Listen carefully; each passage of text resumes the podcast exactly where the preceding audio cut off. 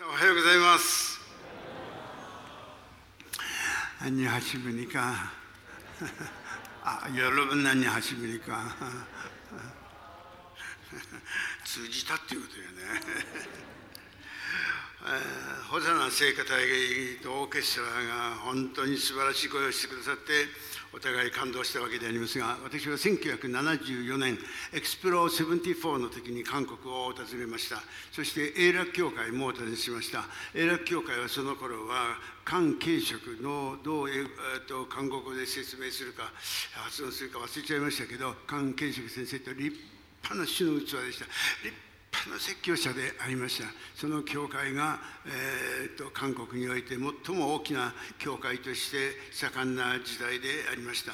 私はそこにいて大きな大きな大きな感動を、えー、いただきました。そして韓国中のあちこちの教会を眺めてみて調べてみて研究してみてこれからもう何十年も経つわけでありますがある時に神様に文句を言いました。珍しい文句でありました。神様あなたは韓国がそんなにお好きですか？韓国は1000人の礼拝2000人の礼拝1万人とか2万人とか50万人とか考えられない数字のことをおっしゃいますけどあなたはそんなに韓国お好きでもしかするとキムチがお好きなんですかって神様とのお話の中にそういうふうな話をしました。神様からお声をいただきました。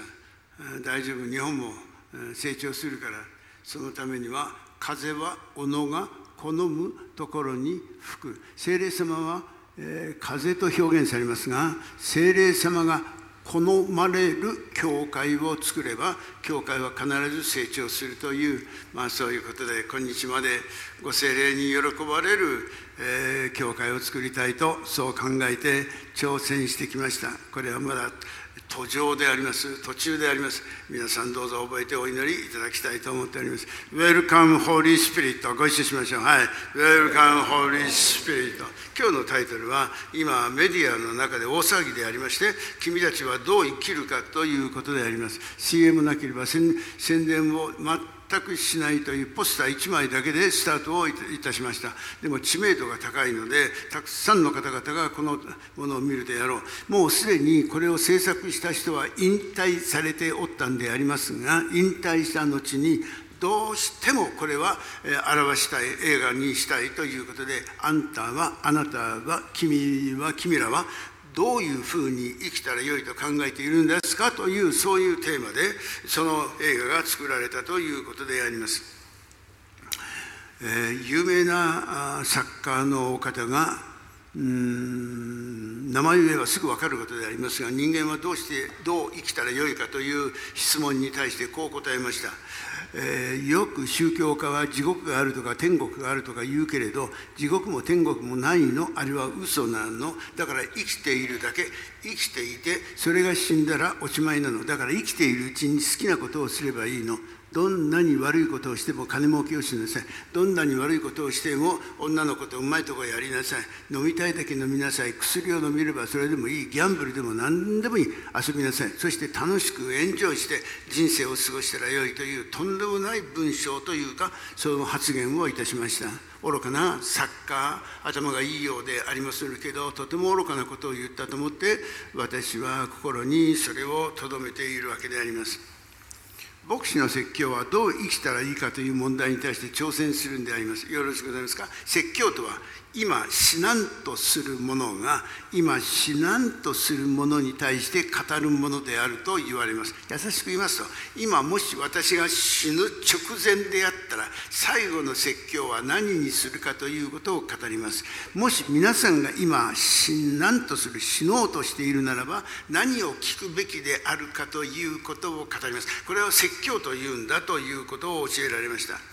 今日は私は皆さんの前でご説明申し上げておきたいのはこの新しい本の中でそれでもなお人を愛しなさい。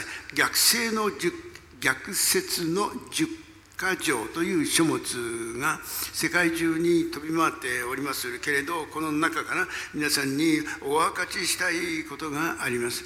十箇条でありますから党の、モーセの10回みたい党の条件があります。第1番目だけを今日紹介しますが第1は人は不合理で分からずやでわがままな存在である。それでもなお人を愛しなさい。冗談じゃない。もう一度いきます。人は不合理で分からずやでわがままな存在である。それでもなお人を愛しなさいというそれでもどんなに悪いやつでも人を愛しなさいというこんなことは不可能であって挑戦することさえもできないであろうとそう思いますがマザー・テレサのカルカッタのお家の壁にこの文章が10か条で書いてあるということが分かりました。本人お書きになられた人物はケント・キースという人物がアメリカの、えー、ハーバード大学の2年生の時に、えー、リーダーシップのための逆説の10か条という本を書きましてそれがいつの間にか世界中に回った本人も知らないうちに世界中に回ったというそういう内容です。その書物の中で「It's a crazy world」という言葉が使われております。世界はどの国も狂っている。反対する人は誰もいないでしょう。どこの国でも政治家が立派そうに見えても世界はどこでもクレイジークレイジーワールドであるという特に人殺しの戦争ということをいつは至ってもやめない。痛い目にあったにもかかわらず武器の製造をいたします。それを提供します。そして原子爆弾を持っておりますが地球を何十回も壊すことができるほどの爆弾を持っているという世界は核爆発を使うと世界中いくらでも潰すことができるというそういう内容それに挑戦します。今日の説教の,、えー、説教のテキストはローマ人への手紙の、えー、5章の1から、ね、5までをお読みいたしたいと思います。ご一緒に読みましょうか。公約聖書です。スクリーンが出ますがローマ人への手紙の5章の1から5であります。ご一緒しましょう。OK はい。このように私たちは信仰によって義とされたのだから私たちの主イエス・キリストにより神に対して平和を得ている。私たちはさらに彼により今立っているこの恵みに信仰によって導き入れられそして神の栄光に預かる希望を持って喜んでいる。それだけではなく観難をも喜んでいる。なぜなら観難は忍耐を生み出し忍耐は連達を生み出し連達は希望を生み出すことを知っているからである。そして希望は失望に終わることはない。なぜなら私たちに賜っている精霊によって神の愛が私たちの心に注がれているからである。アーメンそこまでいたしましょう。有名な加藤恒明先生はこのロマ書の5章を1節から11節までがもし存在するならば旧約聖書も新約聖書もなくても大丈夫キリスト教を説明することができるとそう言われましたがまあそれは行き過ぎの表現であろうとは思いますがそれほど重要なことがこの中に書かれているとということであります。世界は狂っているんですけど神様は違う角度で申し上げるならば神様も狂ってらっしゃる。God is crazy about you. この場合のクレイジーは日本語に訳す時に、えー、狂っているクレイジーという意味ではなくて夢中であるというね。神様は夢中であることを成していらっしゃるということでありますがそれはヨハネ3章16節。皆さんが暗記していらっしゃると思いますがこれもご一緒にお読みすることにいたしましょう。よろしくございますか？はい。神はその一人子を賜ったほどにこの世を愛してくださった。それは御子を信じる者が一人も滅びないで永遠の命を得るためである。これまさにクレイジーであります。自分の子供をお持ちの方々が自分の子供を悪いやつに提供し殺されてもしょうがないよなんていうようなことを言ってる人は一人もいらっしゃらないでありましょう。歴史の中で最大のクレイジーは全能なる神様人間の知恵から見たレベルでございますがそれは気が狂った God is crazy about you 神様は愛のゆえに狂われたかのごとくにイエス・キリストこの罪深いイエス・キリスト言うことを聞かない人類のためにイエス・キリスト様を使わされた。御子イエス・キリスト罪のないお方様を、うん、イエス様を使わせてくれるなら条件があります。我々は全部イエス・キリストを信じて救われる。罪を悔い改めて新しくされるクリスチャンになる。そんな条件があったわけではありません。イエス・キリスト様がこの地上に来て十字架にかかって罪の許しのその偉大なる贖いの技を成し遂げてくださったんですが日本はどんなに頑張って力んでみても1%を超えないそういう状況であります。じゃあ99%がみんな地獄に行くんですか？その辺が難しい問題でありますがしかし天国に行けないことだけは確かなことでありますどうしたらどうしたらどうしたらこの1%の壁を破ることができて全ての人が救われて真理を悟るに至ることを願っている。神はその一人子イエス・キリストをくださるほどに私たちこの世を愛してくださった。それは御子イエス・キリストを信じる者は一人も滅びない。一人も一人も一人も一人も滅びないで永遠の命を得るためであるというこの国は過去において悪いことをしたからこの国はダメだ。1%でおしまいだ。そんなことはありません。イエス・キリストさんは全ての人に福音を伝えなさいとおっしゃられたからであります。人間はイエス様の仲介によって神様との間の平和を得ることができるように、えー、させていただきました。呼ぶ記の22章21節。あなたは神と和らいで平安を得るがよい。そしたらあなたは幸せになります。本当に幸せになりたいならよーく知ってください。神と仲良くして和らいで平安を得るがよい。そしたらあなたは絶対に幸せになります。神と仲良くして背中を向けないで神と和らいで平安を得るがよい。そしたらあなたは幸せになることができますという。この逆説の本の中に人間というものはひどい存在であるということが書いてありましてどのくらいひどいかというと不合理で分からずやでわがままな存在であるそれでもなお人を愛しなさいというんでありますが人間がひどい罪人であっても主イエス・キリストはご自分の命を十字架にかけて人間に罪の許しと永遠の命をくださいました。どん底の悪でもこれ以上悪いやつはないと思えるほどの悪でもとうとう十字架にかかって殺されるような悪であったとしても今宵あなたは信ずるなら従ってくるなら私と一緒にパラダイスにあるでしょうという世界を教えてくださいます。ロマ書に戻ります。ロマ書の5章の2節。5章の2節。5章の2節に 私はさらに彼により今立っているこの恵みに信仰によって導き入れられそして神の栄光に預かる希望を持って喜んでいるという。クリスチャンには希望があります、えー、すごい希望があります。そしてそれを持ってどうしてるかというと喜んでいるというね。クリスチャンの特色は何ですか？喜んでいるという。イエス・キリストを信じて希望があるからいつも喜んでいるという。私は天国に行ったら家族との再会を望んでいるものであります。今日お花が飾られているものは25歳で50年前に亡くなった小林玉恵さんという国立相模原病院でイエス様を信じて戸板に戸板に板に乗せられて教会に来て そして礼拝を守ったという 今日の第1第2礼拝の、えー、小林志乃先生の、まあ、おば様にあたるんでありますが病院の中で看護師クリスチャンの看護師さんたちを通してすごい生まれ変わりが起こりました。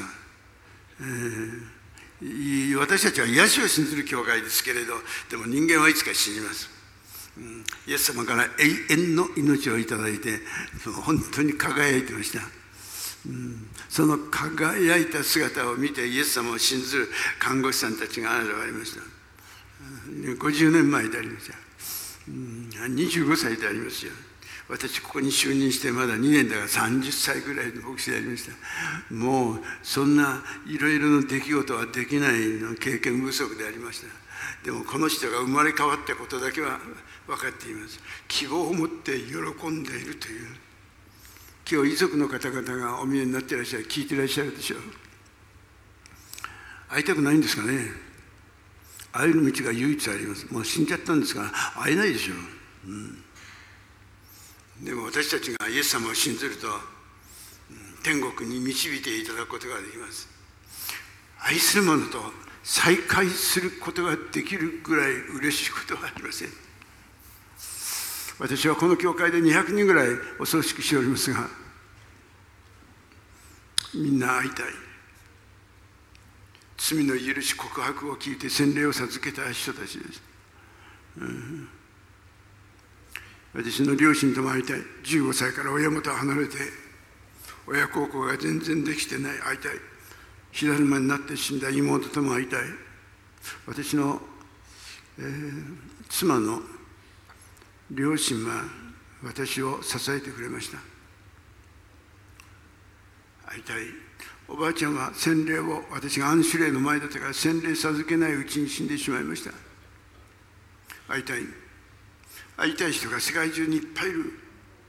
あの人あの人この人あの人あの人。聖書に登場する全ての人に会いたい。会いたい。もう一度賛美をすることができる。今日アメリカからオハイオ州から来ている アメリカ人がいらっしゃいますが一緒に新宿の歌舞伎町の一番悪いところで伝道を10年間やりました。喫茶店伝道あの奉仕を奉仕した人たちと会いたい。会いたいなと時々思います。皆さんいかがですか？本当にイエス・キリストを今日信ずるなら日本は YouTube を見ていらっしゃる人で何千人という人たちがまだイエス・キリストを救い主として信じていません。家族と一緒に見ていらっしゃいますが今日今信ずるなら私はイエス・キリスト様を罪からの救い主として信じます。信じます。私はイエス様を信じます。ご一緒しましょう。はい。私はイエス様を信じます。従います。はい。従います。もうそれで十分。イエス様があなたの信仰を育ててくださいます。私は天国に行きたい、えーえー、長生きしていきたい。それもあるでしょう。でも短くても全然問題ない。だって永遠ですから。私たちの人生の中で永遠を見いだすことができたらそれは何とも素晴らしい世界であると思います。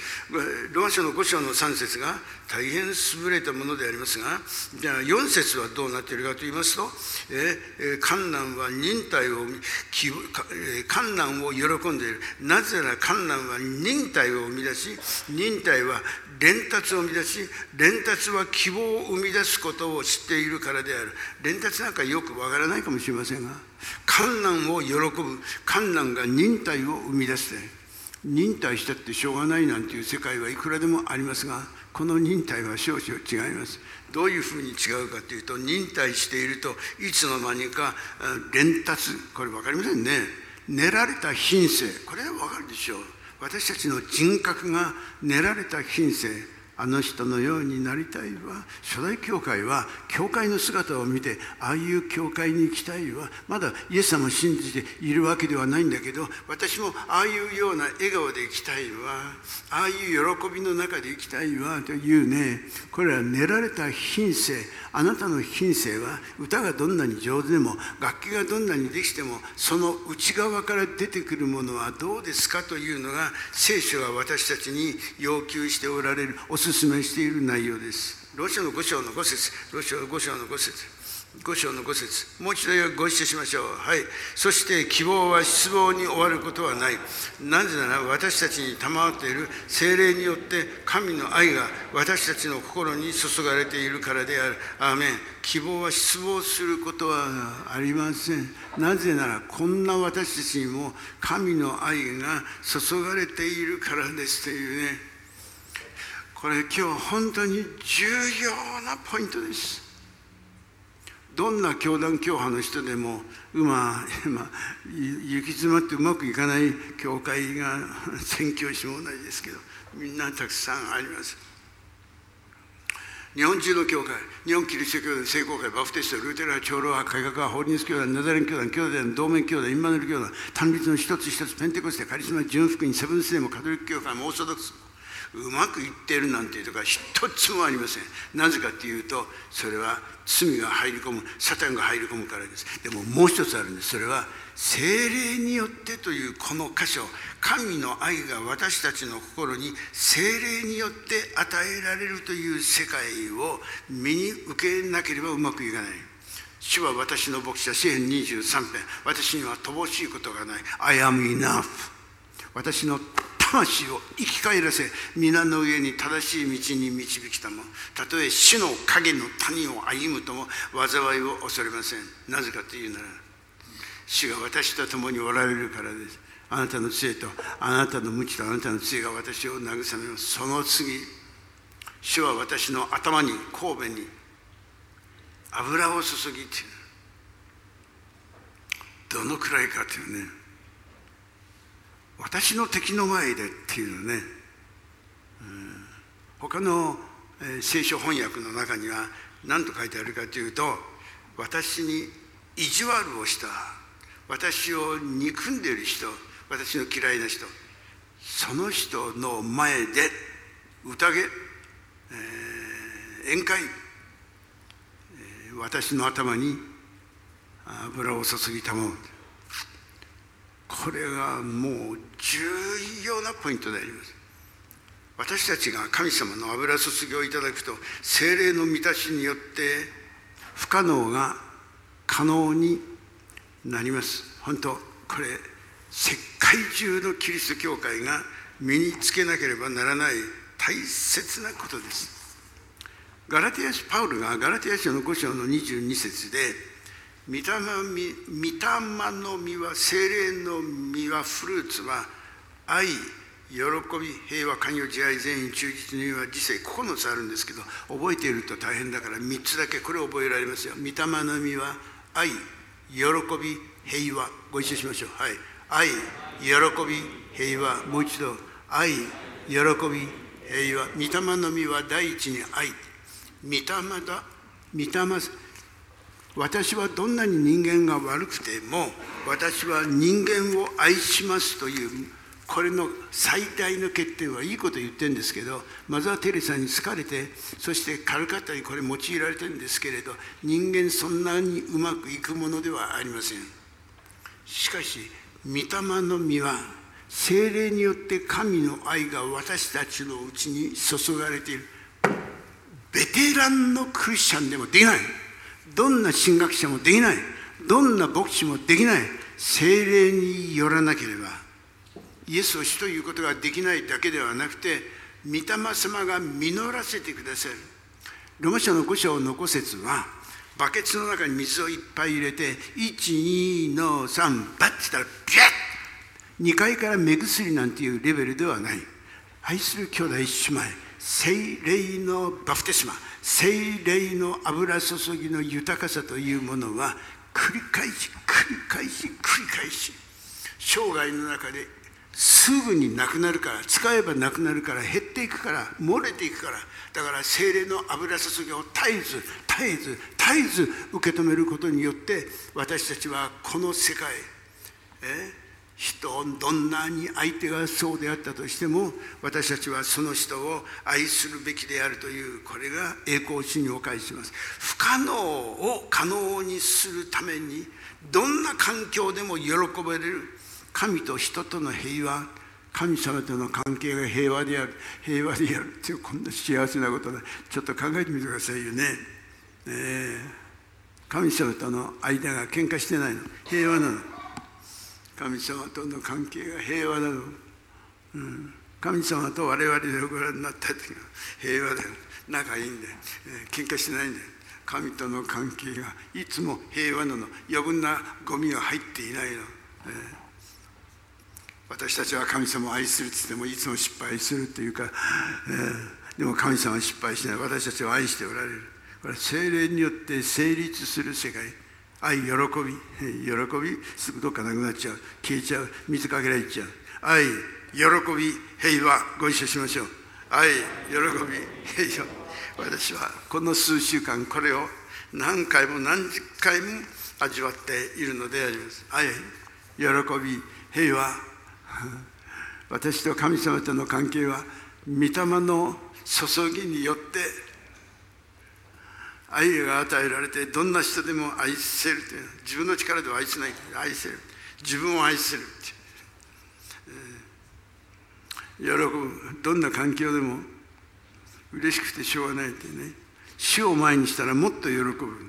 だって天国に生きるんだもん。え待ってましたって。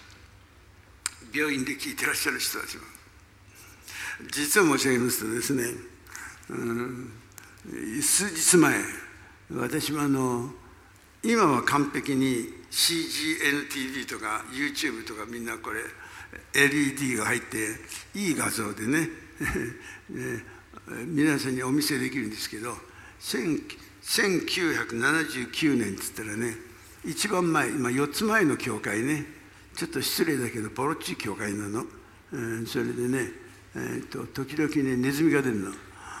でねヘビも出るの。本当にね、すごいの。いろんな虫も出てくるの。トイレはトイレは一つしかないの。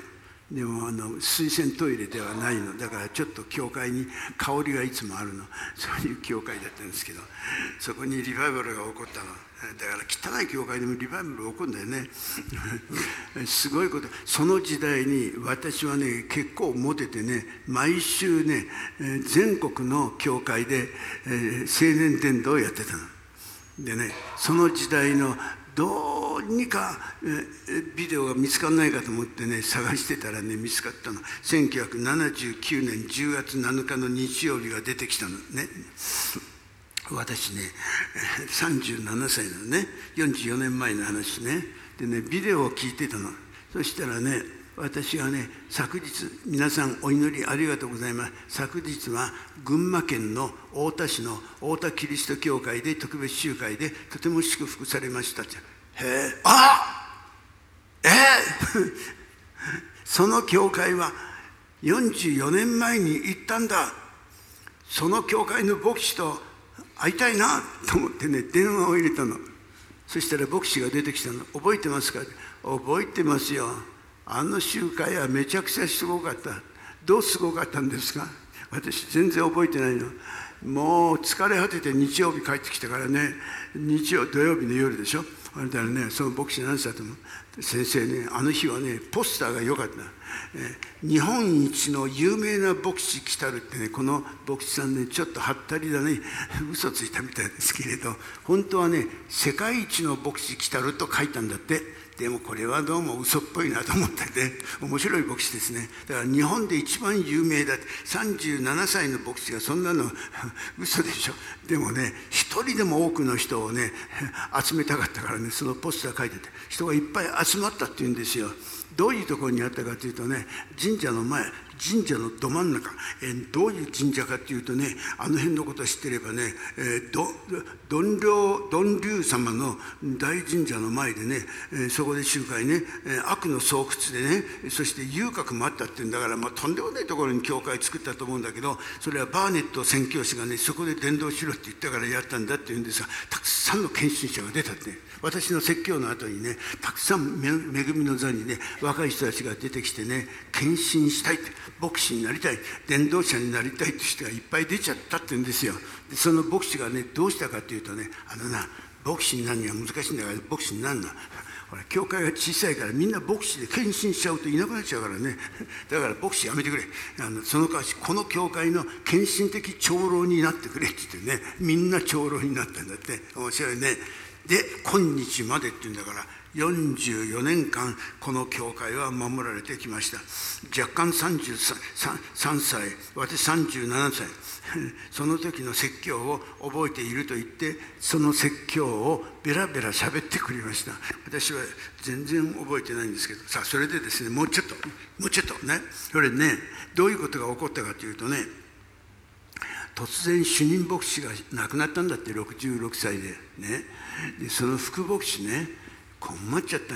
じゃあいいや奥さんがいるから大丈夫やと思ったけどその奥さんがね、えー、リウマチでね入院したんだって。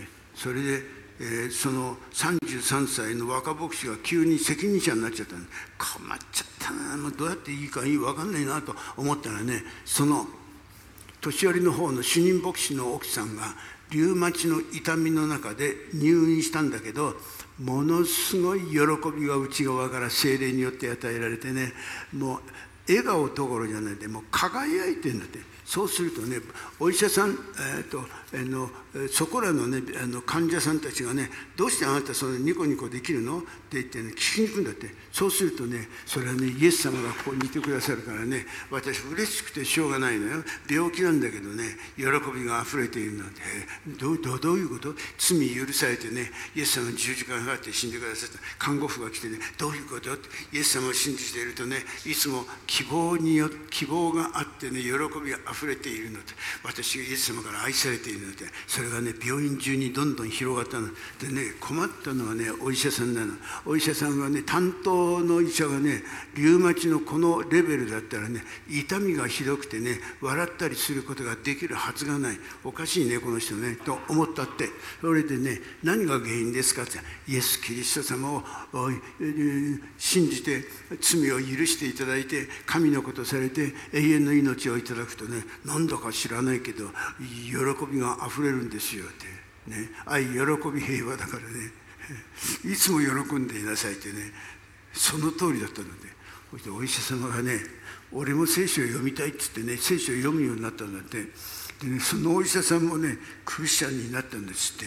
そしてそのお医者さんクリスチャンになっただけじゃなくてね牧師になった。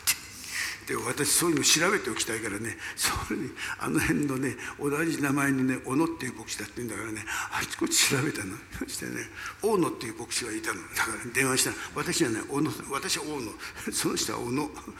で調べたらねその人も天に召されておりました。がすごいことが先生あの1回の集会でねそんなことが起こったんですよ。先生はね人間離れした説教者でした。何とか言ってんですよ。もう話を終える時間でおしまいにします。私昨日ねお祈りしてたらね主のお声が聞こえたの「お主よ。大川牧師よ。もう一度献身を新たにしないか」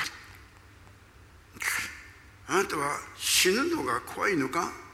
昨年の今頃横浜で道路で倒れて救急車で運ばれた。病気で倒れるのは嫌なのか？主の声がはっきりして「主よ僕は死ぬのも怖くないし病気になるのも怖くないし何があったって天国に直行できるんですから感謝しています。僕はパウロ・ドゥーロス私はドゥーロス奴隷ですから何でもいたします。私をこき使ってください。できれば少し長い年月私を用いてください。主のお声献身を新たに従ってこい。私があなたを用いるというそういう主からのお勧めでありました。失敗したわけではないけどコロナでめちゃくちゃにされてるから思うようにいかないからこんな生活は夢のまた夢のまた夢のまた夢のまたもちろんこんな街道なんか子供の時青年の時考えたこともないけれど神が奇跡を起こしたもん。精霊によって神の愛が神の愛が私たちの上に油注ぎをバサーってくださるから私たちはいつの間にか愛の器になります。愛喜び。平和あなたが持ってなくたって 喜び喜び喜び。魂が神様と平和人と平和。話したいことたくさんありますが昨日私の決断した再検診を皆さんにお伝えしました。私の私生活は覗かれても大丈夫ですか？皆さん。精霊によって愛喜び平和。瞑想してください。愛ありますか？人を愛していますか？自分を愛するように隣人を愛するっていう。ね。日本のリバイバルのために献身して神様に用いられる愛喜び。あんたどうして喜んでるの？クリスチャンですもんいや当たり前よね。平和。神様と平和。人と平和。こんなに幸せなことはありませんそれは精霊を受けると聖霊様、ウェルカム・ホーリー・スピリット、聖霊様、いらしてください、助けてください。あなたの人生に新しいことが起こります。ご聖霊様を歓迎し、認め、感謝し、委ね、ご一緒したい人は、アーメンと言いましょう。エイメン。本当、イエス様に従っていったら、私は全能の神である。何時、我が前に全く信頼持て、服従しなさい。従ってきなさい。主がなされる恵みの豊かさを味わいましょう。お祈りします。天のお父様、こんなにすごい賛美の中で語ることを許されました。ありがとうございます。この永楽教会に神様の憐れみ、油すが豊かでありますようにお願いします。説教を聞いたすべての人が新しくされますように。皆が崇められますように。日本の国に憐れみを与えて、日本にリバイバルを与えてください。みんなが一生懸命伝道して、牢獄にも入って、でもうまくいかないで1%を崩せません。イエス様どうぞ聖書的なモデルチャーチとしてこの教会を支えてください。イエス様のお名前でお祈りします。アメン。